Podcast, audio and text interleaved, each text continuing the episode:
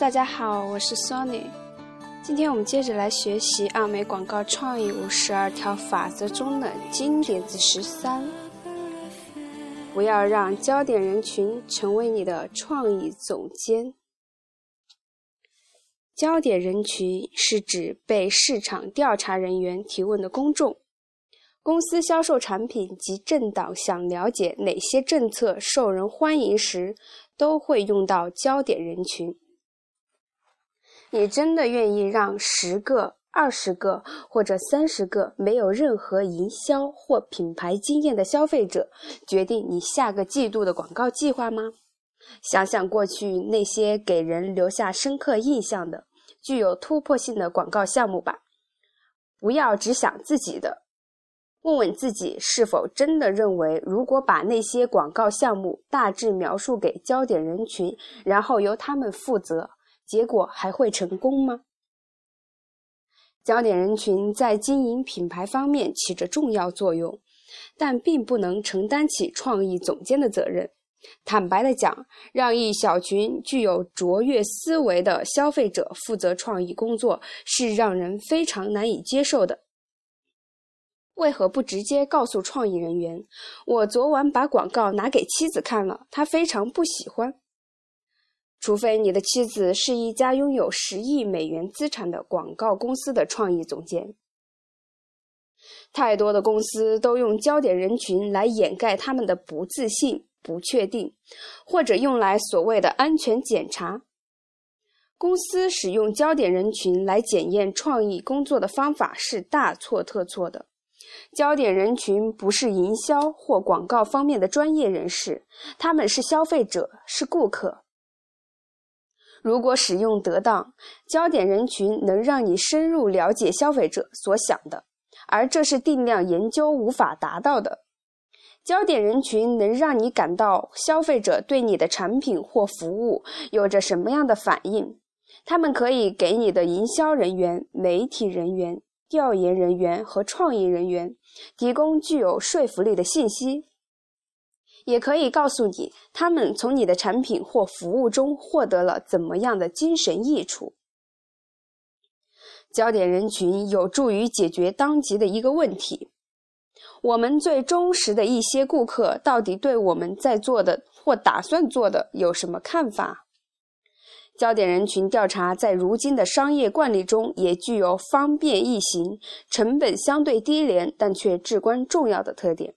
所以，只要你目标明确且严谨，让他们真正为自己所用，焦点人群对你公司的发展是非常有用的。现在，由于网络上数以百万计的博客的出现，你甚至可以找到一个全新的消费者反馈的来源。新的研究公司也在大量涌现，他们可以根据输入的产品或服务名称。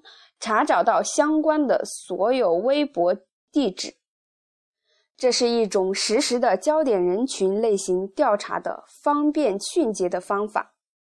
了解到，当人们认为你没有在听他们讲的话时，对你有什么看法？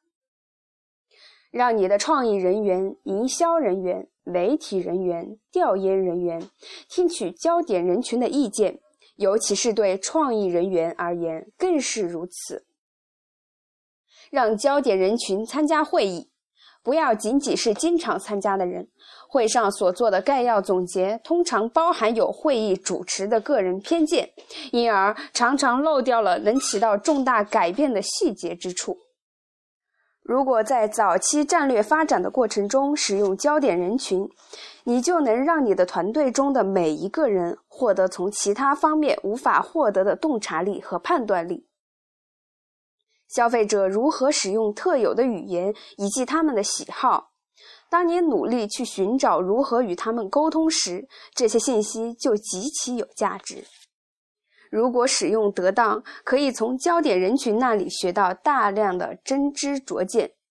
但是要记住，焦点人群是定性研究，不是定量研究。